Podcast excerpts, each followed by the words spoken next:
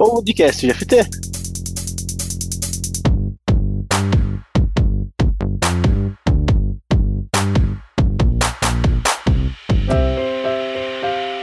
Olá pessoal, sou o Robson Rapito, que é por opção e agilista por prazer. E eu sou a Nicole Seskin e estamos começando mais um podcast GFT. Aí sim, hein? Mas o que é o podcast GFT? É um evento digital e nós teremos um bate-papo aqui para falarmos sobre pessoas, processos e muita tecnologia que nós utilizamos em nosso dia a dia. Sejam todos bem-vindos. E aí, pessoal, tudo bem? Nossa, como vocês estão, hein? É, a, a Nicole, ela tá de brincadeira com a gente, né? Fala sério, a Nicole falou no te do tempo lá em Curitiba antes, falou que tava calor, que não chegou o frio. Dois dias depois nevou. Fala sério, Nicole, o que você fala pra nós sobre isso? Como que tá aí hoje? Vai chover? Ou vai fazer sol?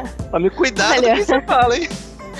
Vou te dizer que sempre que a gente grava tá quente, porque hoje tá quente de novo. Mas é, aquele dia Deus. foi engraçado. Que medo, pessoal. Vai nevar. Se nevar, vai cair uma nevasca em Curitiba agora.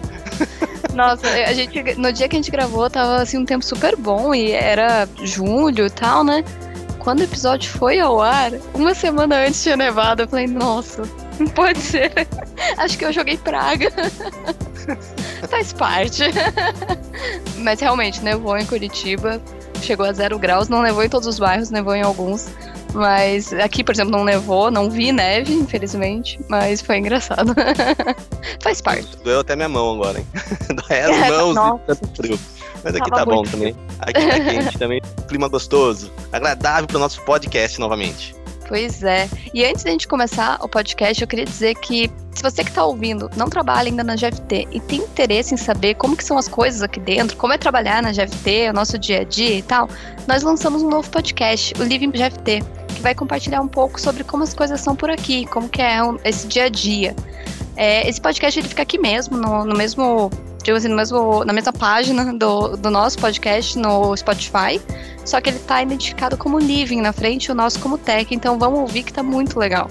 Muito bom mesmo, Ribeirinho, então manda muito bem nos podcasts. É, não percam, hein? Não percam Living.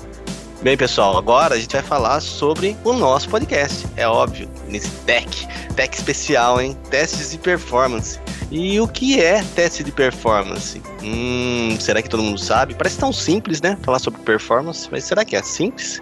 Ah, não sei não, hein? Esse assunto vai dar o que falar hoje. Vamos falar de testes não funcionais, focado em performance. E para falar sobre esse assunto, nós trouxemos dois especialistas de FT, o Alex Ferreira e a Mayara Tan. Pessoal podem se apresentar.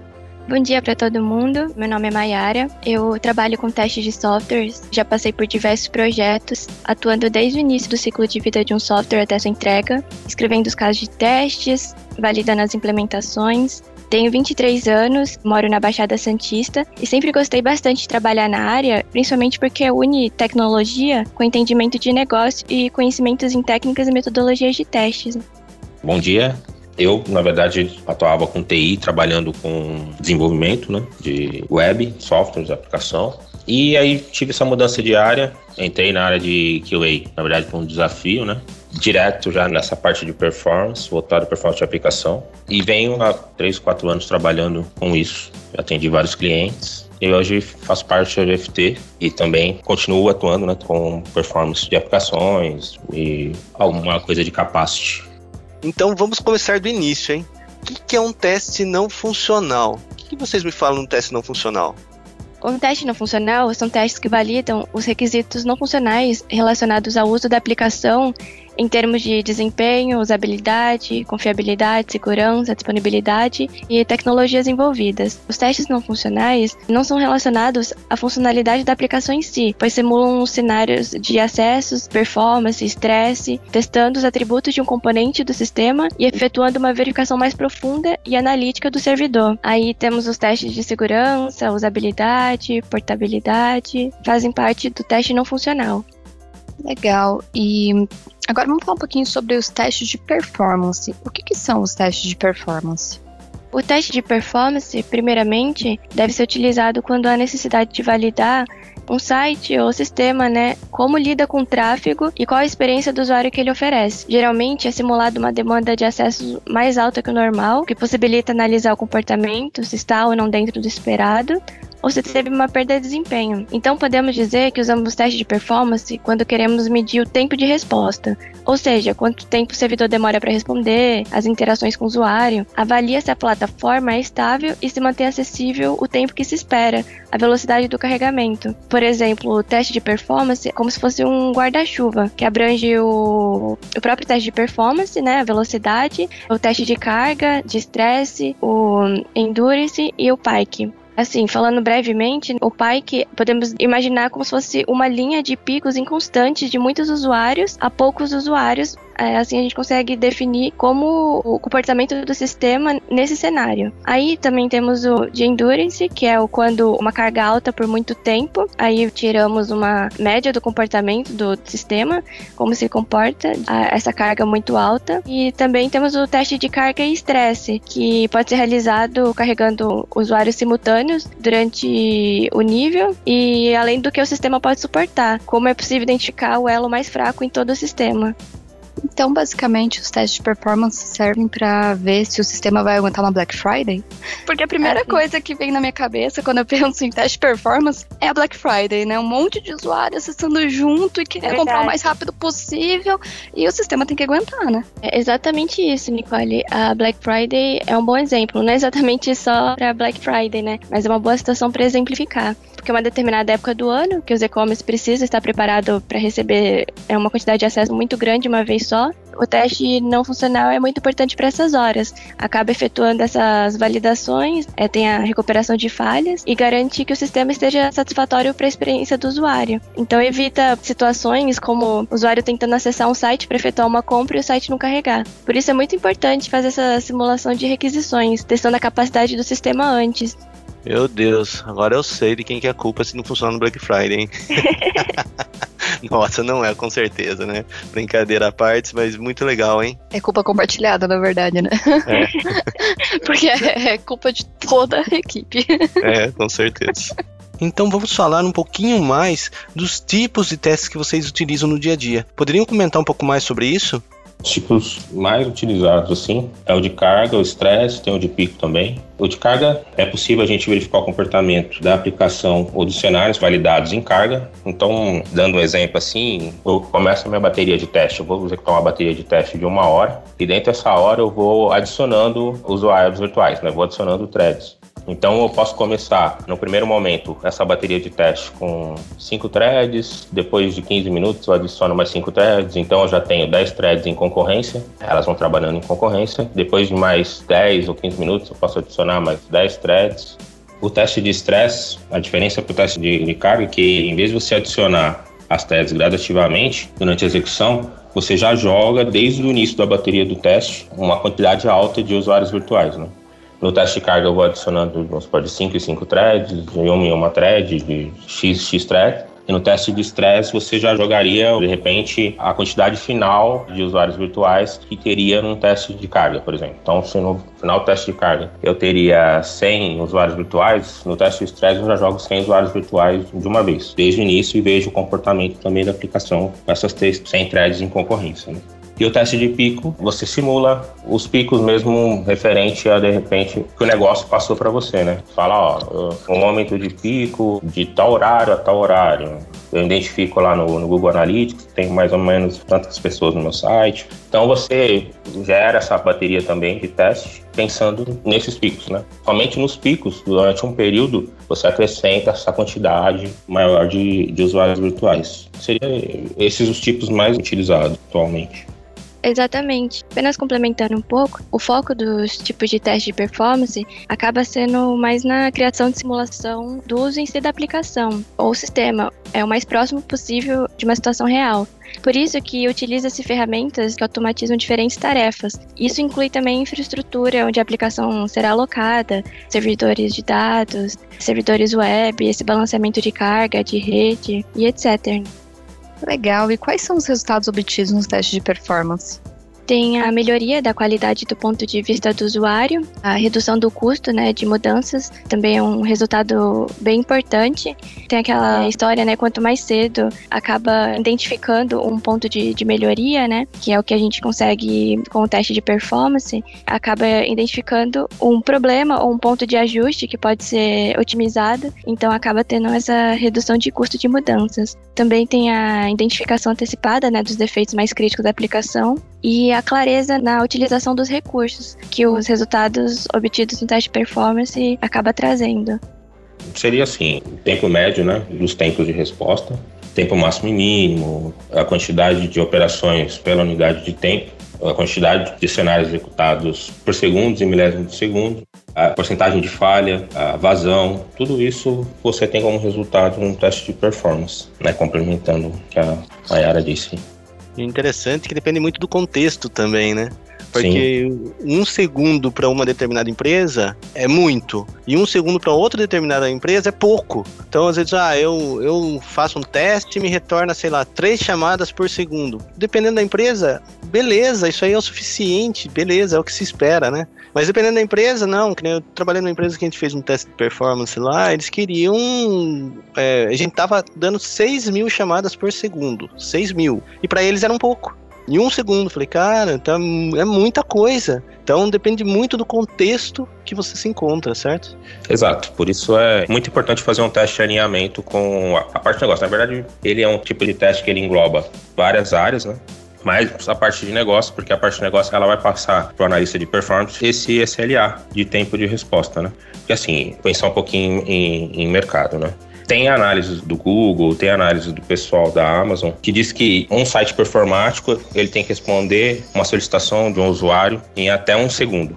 Isso em 2017. Então eu entrei no site, conforme eu vou clicando nos produtos, esse site tem um segundo para me responder, para tornar uma experiência agradável para esse cliente, né? Se ultrapassar disso, já começam a ocorrer perdas de vendas para esse site. Só que em 2018 a Amazon ela fez um outro estudo, também referente à performance, em que se essa demora ultrapassasse 100 milésimos de segundo, então já houve uma queda aí, né? Já começaria a dar 1% de perda de vendas para essa aplicação. Então, é engraçado nesse sentido. Mas não, não tem nenhum problema, tá? Eu já trabalhei em projetos que, ao sentar com o pessoal de negócio para discutir esse SLA de tempo, a gente até faz o smoke test, geração do plano de teste indicar para ele que os tempos até ali no servidor de disponibilidade estavam um pouco altos para determinado cenário e o cliente pergunta, ah, tá alto quanto? Ah, tá dando aqui um, um minuto de para resposta. Ah, não, um minuto tá bom. Mas é importante falar lista de performance sempre salientar isso, né? Que as métricas e padrões de mercado são esses, os atuais, pelo menos, né?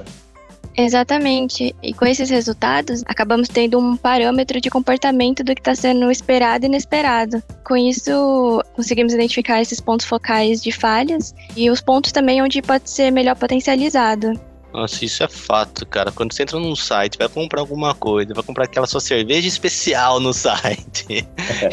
e demora para responder, cara, ou não aparece a imagem. Sabe aquela ampulheta que fica girando é. assim? Meu Deus, Se ela fica por muito tempo, ah, já tá no site do concorrente. Isso, Exatamente.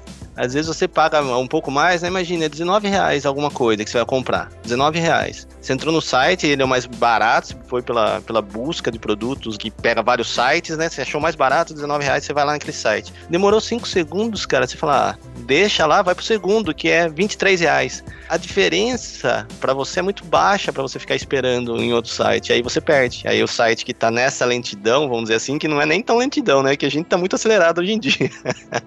Mas esse time fez ele perder dinheiro. E tudo é dinheiro, por isso é importante ter teste, né? E para nós, como clientes, passa até uma falta de confiança, né? Quando o site demora muito para carregar, quando o site começa a apresentar problema, você já pensa assim: ih, minha compra não vai dar certo, não. Tá com problema esse site. Mas eu penso isso. Quando ele começa a demorar muito ou dar algum tipo de problema que eu preciso recarregar a página, eu falo: ih, Aí eu acabo, que nem você falou, tá 4 reais de diferença, eu vou pro concorrente, que daí é mais certeza que vai dar certo. Porque tudo que a gente não quer é ter que se estressar para cancelar uma compra depois, né? E em qual ambiente a gente executa esses testes de performance? Não é necessário é, um, um ambiente específico, porque isso acaba variando dependendo do teste. Então, é, o analista de performance ele deve apenas se atentar à necessidade de atender o que o teste pede como resposta e a partir daí montando o melhor ambiente para o desenvolvimento do trabalho. Então, é um item que acaba sendo definido conforme a demanda, variando de teste para teste. O ideal é que exista um certo planejamento do que é preciso utilizar para efetuar o teste. E assim, na verdade, para o teste, né? O ambiente, como o ambiente de produção é um ambiente difícil de fazer os testes, não impossível, difícil fazer os testes. E existe também a dificuldade de se espelhar esse ambiente de produção em um ambiente de qualidade. Isso seria o ideal, né? Mas também, por ser difícil, muitas vezes a gente faz esse teste mesmo no ambiente de qualidade para aferir né, os cenários, passar um, um relatório de indicação de X número de quantidade de usuários virtuais. É claro, nesse ambiente um pouco menor, talvez do que esperado, mas isso só para questão de validação, né? Para liberar a subida da aplicação e evitar erros no ambiente produtivo, né? Para blindar mesmo o ambiente produtivo. Hoje, em muitas empresas, é dessa forma que o trabalho é executado. O teste em produção, para ser sincero, eu já fiz teste em produção no ambiente de produção, mas para aqueles casos, a aplicação está dando muito trabalho de performance, tem partes da aplicação que o cliente entra, demora muito tempo para responder, se torna um problema crônico e crítico e é liberado um ambiente produtivo para fazer um teste de performance. E é claro, qualquer teste, né, que a aplicação já está no ambiente produtivo, ele se torna até mais caro para o cliente. Por isso que a gente tenta implantar dentro dessa esteira de desenvolvimento aí de, de, de testes a qualidade e o teste de performance também para tentar blindar a aplicação. É, que hoje acredito que com o cloud, né, é muito fácil você conseguir espelhar o ambiente de produção.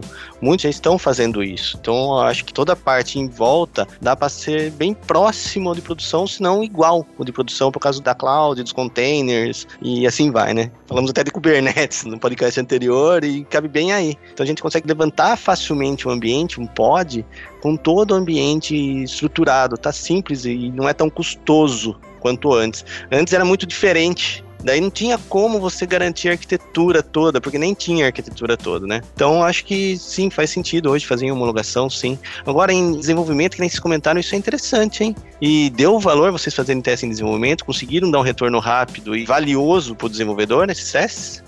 Sim, com certeza. Na verdade, quando, principalmente quando necessita de uma validação rápida, dá um retorno para o desenvolvedor. Assim, assim que a gente acha alguma coisa no ambiente de dev, a gente acaba reportando direto para o desenvolvedor e aí ele consegue atuar rapidamente, né? Porque às vezes, dependendo do ambiente, é quando o ambiente está mais próximo do, de produção, como por exemplo o ambiente de homologação, o ambiente de QA, então acaba às vezes a gente encontrando um pouco mais de, de dificuldades para usar. O ambiente, por exemplo, pode ter concorrência, então às vezes tem que agendar horário, enquanto o ambiente de desenvolvimento acaba sendo bem mais rápido a utilização. Então, se a gente encontrar um ponto mais crítico, um ponto pode ser melhorado, informamos logo o desenvolvedor e ele consegue atuar rapidamente no ambiente de desenvolvimento.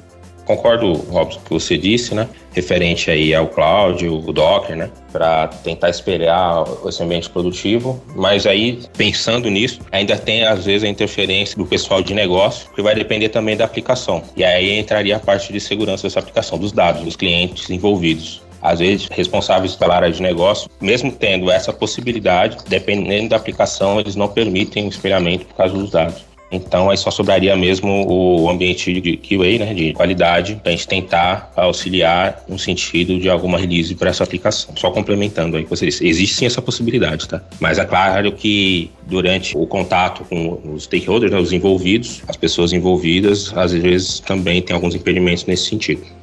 Apenas complementando, assim que uma nova implementação é disponibilizada, o ideal é que os testes já estejam planejados para serem reproduzidos. Aí no final da execução do teste, a gente tem um resultado, se foi positivo, se passou de primeira, obtendo os resultados esperados, ou se teve algum ponto que precisa ser retornado para a equipe de desenvolvimento por uma falha ou possível bug futuro para corrigirem novamente, né? Então, aí a equipe de qualidade acaba efetuando uma nova validação. Então, esse é, o melhor momento acaba diferenciando em diferentes diferentes etapas do teste. Acaba tendo uma necessidade de efetuar essa execução. Então a resposta é depende, né? Depende da estratégia e do negócio, certo?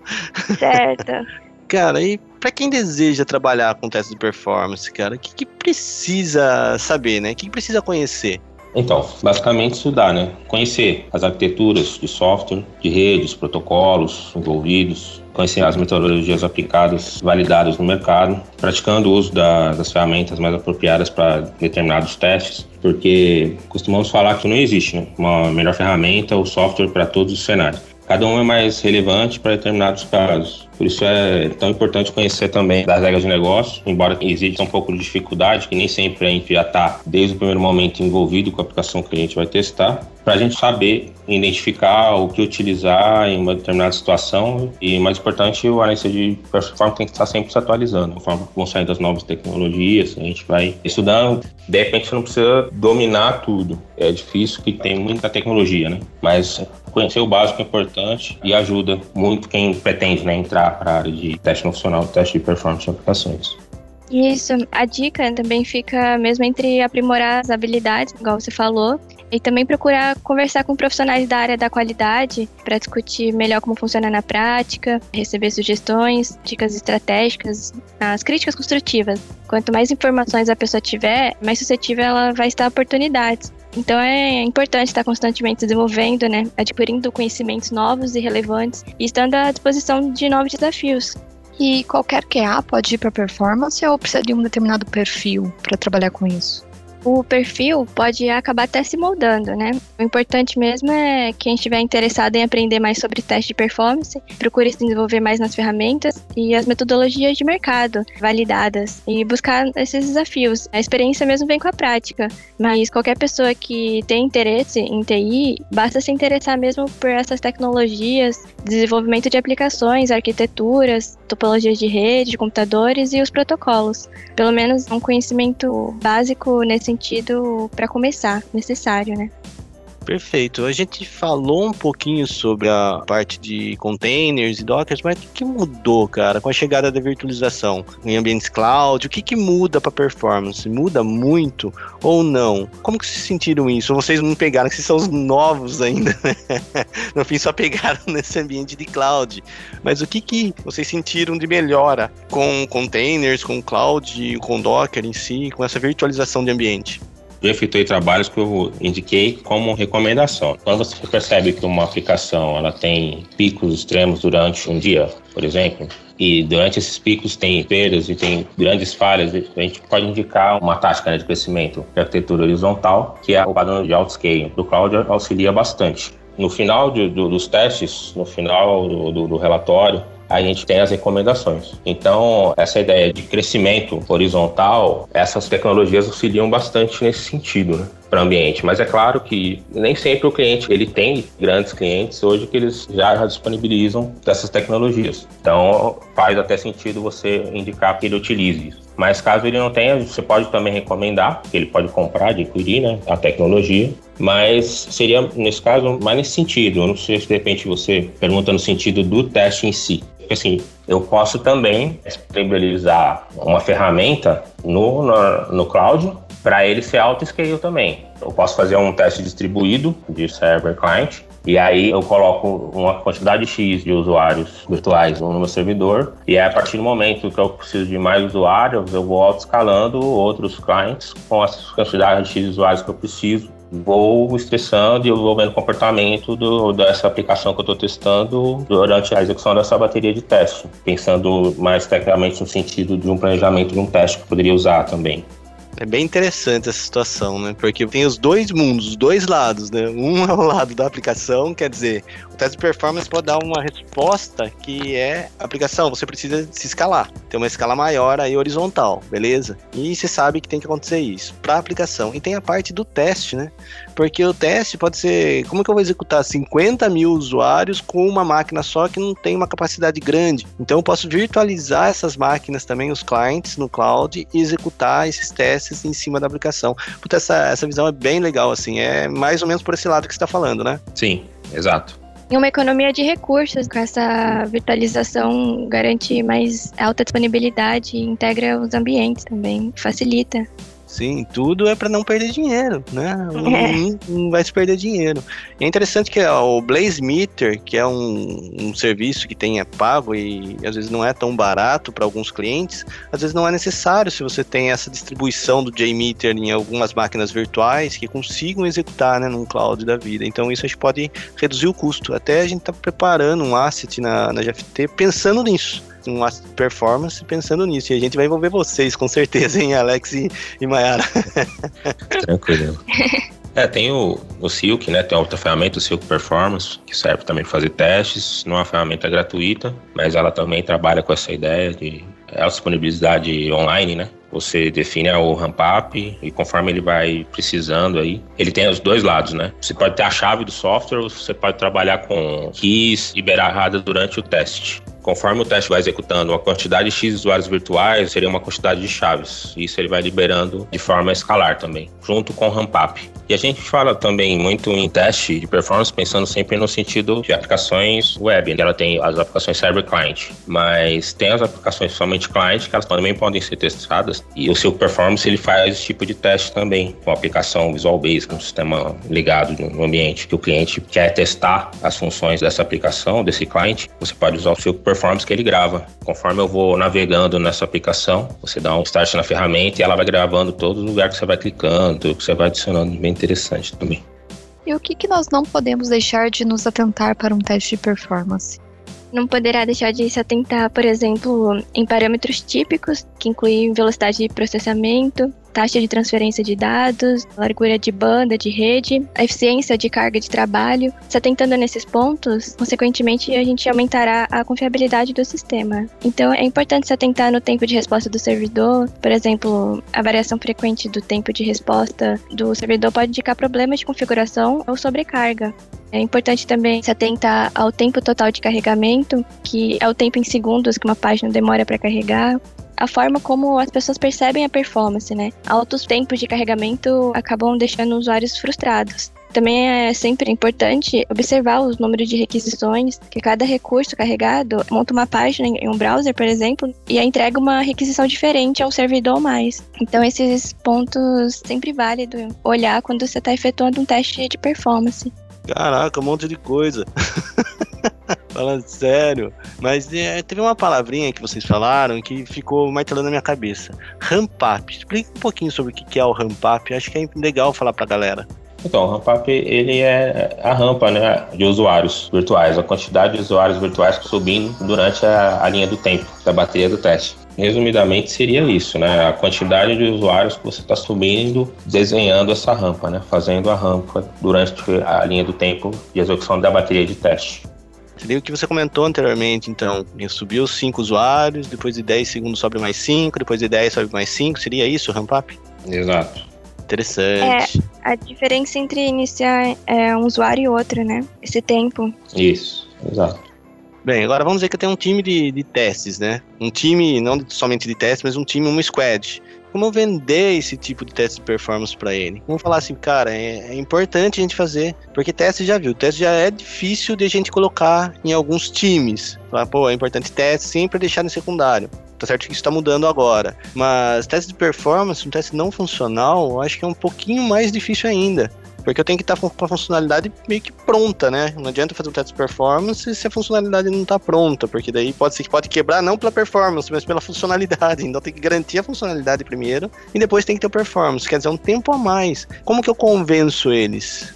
Indicando a importância da preservação da experiência do usuário. Por exemplo, se o sistema tem um tempo de resposta mais adequado e aceitável, mesmo quando é submetido a um volume de processamento próximo de situações reais ou de pico, é muito importante para quem for usar o sistema o tempo de resposta. É isso que está sendo cada vez mais exigido, né? tanto quanto uma funcionalidade funcionando. É aquela ideia, não basta apenas funcionar. A velocidade de resposta do sistema também precisa estar tá rápida, estar adequada ao, ao sistema. Então, o teste de performance é normalmente executado para ajudar identificar gargalos no sistema, estabelecer uma baseline para futuras análises de testes, determinar as conformidades com requisitos e as metas de performance, coleta de dados relacionados ao desempenho. Além do mais, os resultados do teste de performance e análise pode ajudar você a estimar a configuração do hardware necessária para suportar a aplicação quando você for liberar para uso em produção. Por isso é importante expor essa necessidade de identificar as definições de configurações mínimas para rodar os sistemas, suscetíveis gargalos, testes que previnem efeitos negativos. Então acaba resultando na melhoria da qualidade da aplicação para o usuário final. Certo, é, no fundo, tá. no fundo, é o que importa é o dinheiro também, né? você vai perder dinheiro, filho. Se você não fizer e tiver um tempo atrasado lá, você vai perder dinheiro. Você quer perder dinheiro? O custo de você perder não vai ser maior do que o custo de você fazer um teste de performance, né? Acho que isso Sim. Isso ajuda muito também. Com certeza ajuda. E qual que é a diferença de teste de performance para uma API e para uma página web? A quantidade de requisições que ocorrem durante essas chamadas, né? Porque se a gente pensar num cenário de aplicação web, pensar num cenário de um internet bank, né? Quer consultar meu saldo. Então, eu acesso a página web do meu internet bank, faço o login, acesso a página inicial, clico no item saldo e vejo meu saldo. Então, para concluir toda essa rota, chamei no mínimo aí quatro requisições no servidor, né? Já um teste de API, não. O teste de API é requisição e resposta. É um para um. Basicamente, essa é a diferença. A quantidade de requisições envolvidas, na verdade, né? até o fechamento da transação. Certo, mas para o trabalho em si, é mais difícil fazer um teste de performance em uma API ou em um web?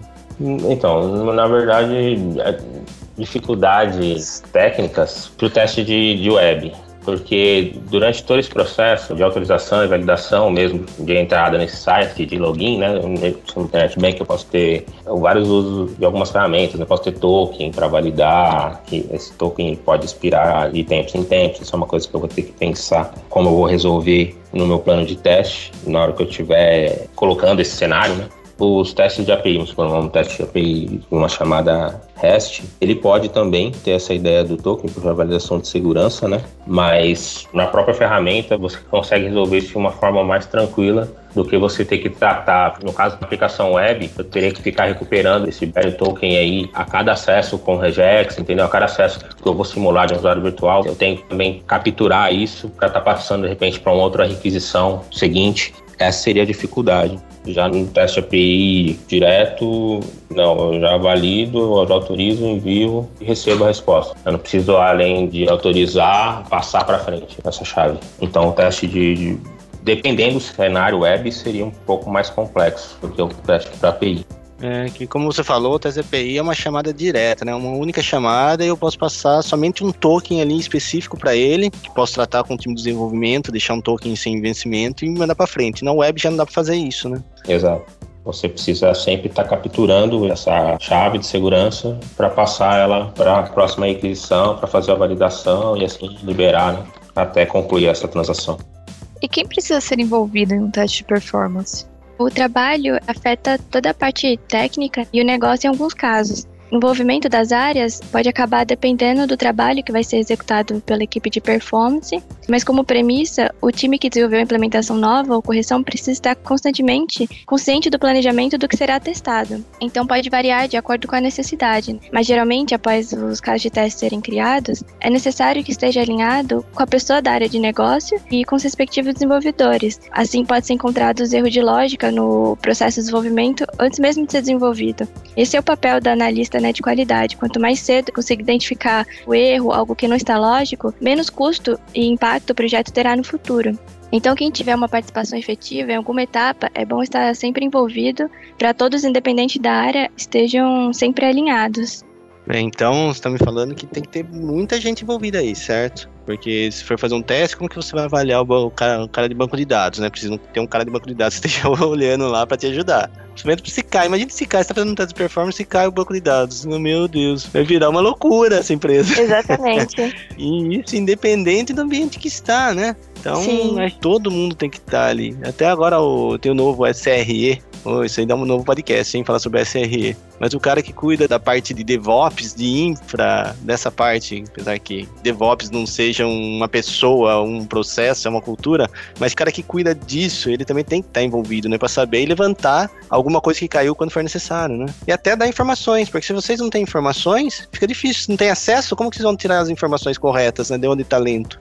Exatamente. Engraçado que experiência também assim. Nessas reuniões né, de alinhamento com o estante, da demanda, às vezes a gente pegava situações de cliente entra em contato solicitando um teste de performance para aplicação X e durante a, essa reunião de alinhamento a gente ficava que ele já tinha uma dor, né?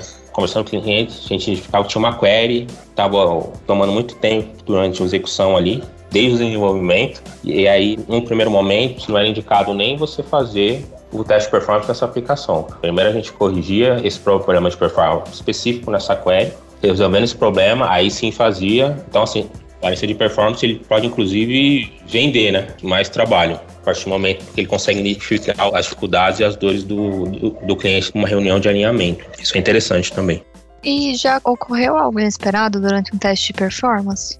Muitas vezes, justamente o teste de performance ocorre para identificar algo que não se espera. Porque quando avaliamos, medimos componentes individualmente. Então, muitas vezes acabamos identificando pontos suscetíveis a falhas onde não era de fato esperado. Por isso a sua importância. Né? Esse é o interessante de fazer os testes de performance, porque os cenários e os testes são construídos e executados e muitas vezes o comprometimento de algum ponto não está onde se espera dar o erro. Por isso que cada etapa de teste é muito importante. A gente comentou sobre ambiente também, só que fiquei uma dúvida. Às vezes é necessário ser em produção, como, como o próprio Alex falou, por algum motivo específico, um motivo estratégico, que está lendo somente lá, a gente consegue identificar em outro ambiente e tal, e precisou ser feito lá.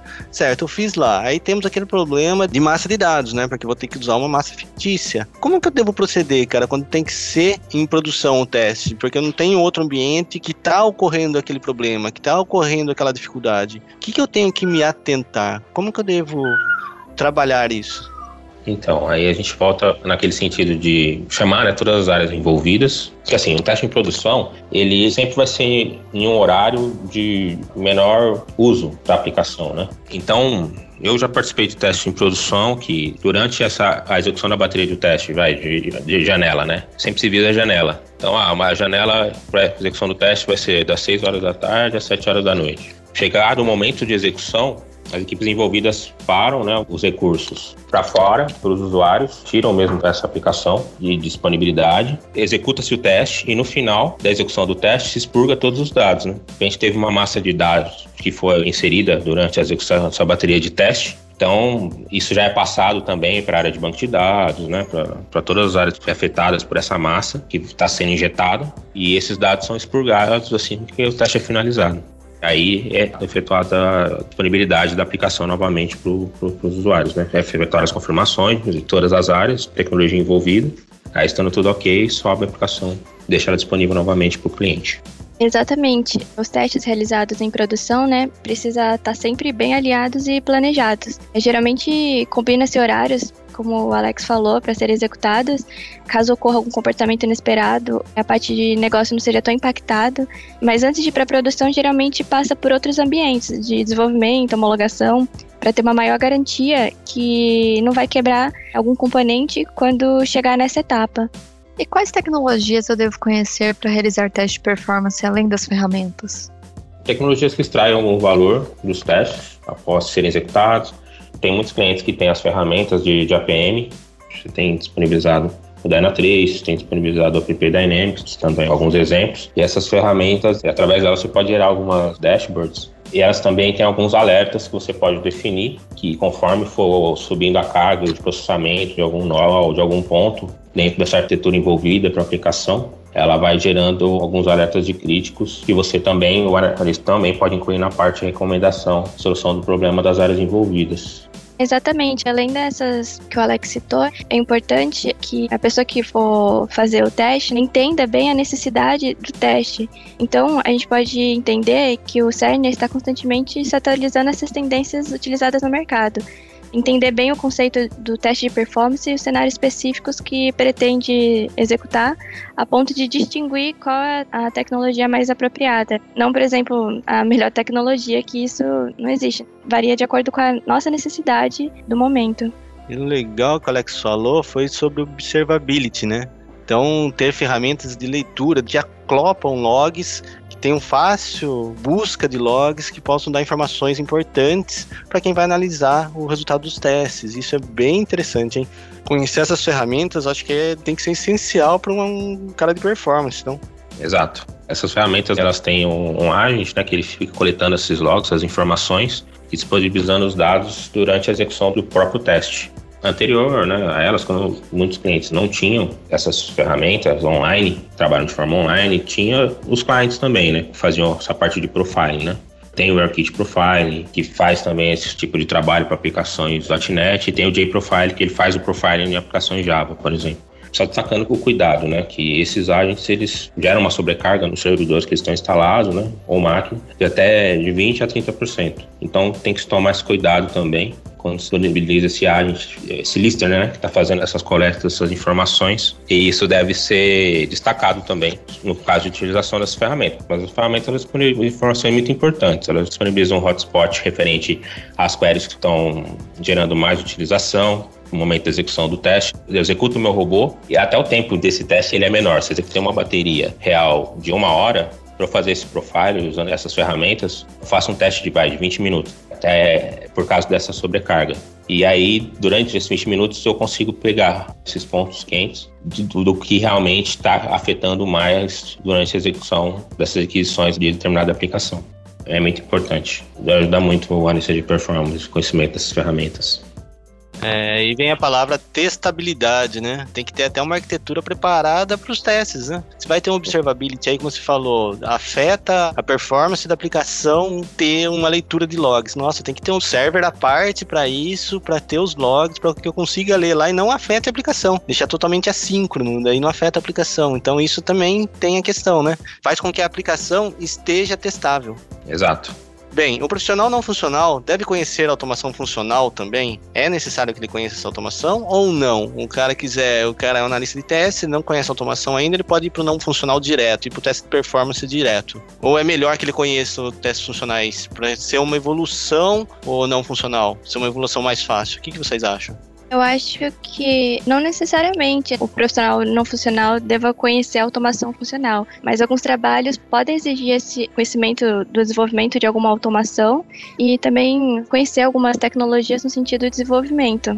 Lógico de programação também ajuda, porém depende muito do negócio e das arquiteturas envolvidas durante o desenvolvimento da aplicação a ser testada. Embora um profissional não funcional possa não conhecer tão bem a automação funcional, nada impede que, diante de uma necessidade específica, ele busque esses conhecimentos. Além de ser útil para uma determinada necessidade de um teste, pode ser um grande complemento para a experiência. Ainda mais se você já está executando, por exemplo, o teste não funcional, você acaba, às vezes, estando mais exposto com pessoas da área, né? Só que da área funcional você consegue trocar ideia, conversar, ou se você estiver procurando novos desafios, ou uma demanda que encontra essa necessidade de executar, por exemplo, uma automação funcional, é muito importante que o profissional procure entender melhor o funcionamento da automação, como funciona, ou se for ao contrário também. Se, por exemplo, um profissional de automação funcional e procure entender mais sobre o teste no funcional também. De qualquer forma, esse conhecimento adquirido nunca subtrai, sempre soma. Então, mesmo um profissional que atue mais direcionado com os testes não funcionais, conhecer as boas práticas da automação funcional acaba sendo até um ótimo diferencial. Ou justamente o contrário também. Um profissional que conheça teste não funcional e querer entender, passar a entender mais sobre a automação funcional também é importante. Acaba sendo um diferencial no futuro. Conhecimento sempre é válido, né? Sim. um complementa o outro. Acho que você acaba aprendendo, sabe? Eu mesmo. Eu era um desenvolvedor que me tornei um analista de teste não funcional. Aí hoje eu já conheço a parte de automação, conheço a parte de teste funcional. Então, acho que a partir do momento que o profissional ele entra, né, e tá dentro desse determinado nicho, assim, você acaba pegando, né, e aprendendo as outras diretrizes existentes, né, dentro desse meio. Se der uma lógica de programação, de repente você precisa fazer alguma automação, nem sempre todos os cenários são cenários de simples gravação. Tem determinados pontos que eu tenho que utilizar uma regex para pegar determinado valor que está vindo lá no meu response, da página que foi chamada anteriormente. E aí a gente tem que utilizar de algumas outras ferramentas que estão um pouquinho fora, né? Para fazer que esse cenário funcione no momento do teste, como ele deve funcionar. E as experiências sempre são úteis, né? Assim, com certeza a sua experiência como dev te ajuda muito hoje nas suas experiências como QA, né? Sempre vem para agregar, né? Quanto mais experiências em mais áreas diferentes, só vai agregar mais no nosso trabalho. E se eu quiser conhecer mais sobre testes de performance, onde que eu devo buscar informações? Tem algum autor, algum livro ou algum site onde tem bastante coisa legal para estudar? A gente pode pensar em bibliotecas e sites que já são bastante consumidos, né? Como, por exemplo, o site JMeter, do BlazeMeter. Também tem o livro de teste de desempenho com JMeter 3. O título dele é Melhore o desempenho de sua aplicação web. Então é bem legal dar essas conferidas. Também tem podcasts, né? referências boas quando você quer entender um pouco mais sobre como funciona, ou até mais a fundo seria mesmo, por exemplo, participar de meetups, conversar com pessoas da área, acaba tendo essa troca de experiências. Então você consegue passar a entender melhor. Exatamente. Aí concluindo o que a Era disse, Anteriormente, alguns anos atrás, tinha muito aqui pra gente a dificuldade da barreira da língua, né? Que a maior parte dos conteúdos que tinha disponível falando sobre teste funcional, sobre teste de performance, eram em inglês. Mas atualmente, agora em 2020, já tem muitos sites, tem alguns cursos começando a aparecer em português. Inclusive esse livro que a Mayara falou, que é o, o livro de teste de desempenho com GMITER 3. Eu tenho esse livro, é um livro muito bom, ele é vendido no comércio online, fácil de achar. É, ele é muito bom porque ele te ensina, né? Usar a ferramenta em todas as partes que ela funciona. Me ajudou muito no meu início. Assim que eu entrei, me falaram sobre esse livro, eu adquiri e me ajudou muito. É, eu sei que se eu precisar de ajuda, já sei quem buscar, viu? Tem um tal de Alex e uma Maiara aí, ó. é nesses dois que eu vou me basear. Pessoal, muito obrigado por essa conversa, por esse bate-papo, falando sobre performance. Já deu nosso tempo, nós não podemos aumentar, apesar de querer continuar falando muito tempo com vocês sobre isso. Teste sempre é bom falar, tecnologia sempre é bom falar. Mas estamos chegando ao final de mais um podcast. Muito obrigado. Vocês foram muito especiais nesse episódio e acho que esclareceram algumas dúvidas que muitas pessoas tiveram, viu? Valeu, muito obrigado, viu? Imagina, Obrigada. Robson. Agradeço aí a oportunidade. Sempre que vocês precisarem aí, pode chamar sim. Estou aqui para ajudar, faço parte do time e que bom poder ajudar. Saio feliz desse podcast. Valeu mesmo. Obrigado. Eu também agradeço bastante pela oportunidade. Foi um dia realmente bem especial. Agradeço pela conversa também. Qualquer coisa, a gente tá aí, é só chamar. Muito obrigada, gente. Então, pessoal, falando sobre os próximos eventos, esse mês a gente vai ter um webinar, então fiquem de olho no nosso meetup, o meetup da GFT, a gente sempre posta por lá. Fiquem de olho também no canal do YouTube, porque a gente vai ter uma live. E no dia 3 de outubro nós vamos ter o nosso quinto workshop, que vai falar sobre RPA, automação de testes e API. Se inscrevam e participem, que vai ser bem legal. E pessoal, esse workshop vai ser sensacional, hein? Não deixem de participar, tá? Também de olho no nosso YouTube, como a Nicole já comentou, mas também no nosso Twitter, no nosso Facebook, no nosso LinkedIn.